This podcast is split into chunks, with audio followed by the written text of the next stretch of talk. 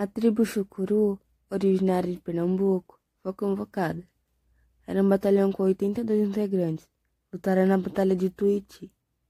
Pouco mais de dezena sobreviveu.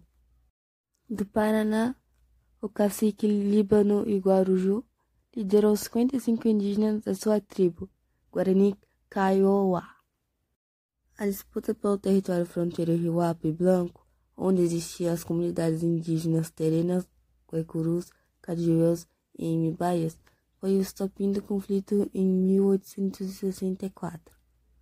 Um ano se passou e após uma invasão paraguaia, os terenas e os guaicurus foram os primeiros a defender o território brasileiro, enquanto o exército se dirigia para a região.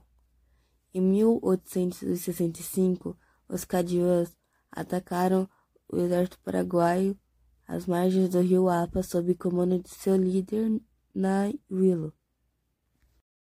Uma lenda dos cadiuãs conta que no fim do século XIX, o imperador Dom Pedro II lhe deu as terras onde vivem até hoje, mas a primeira mediação da reserva data da virada para o século XX.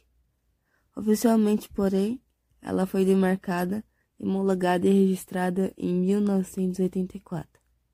Nela vivem por volta de 1.700 indígenas da etnia, junto a chamacucos, quiniquinaus e terenas. Apesar da participação ativa de outras tribos, com o final da guerra, boa parte das terras dos povos originários foram usurpadas por militares e grandes fazendeiros.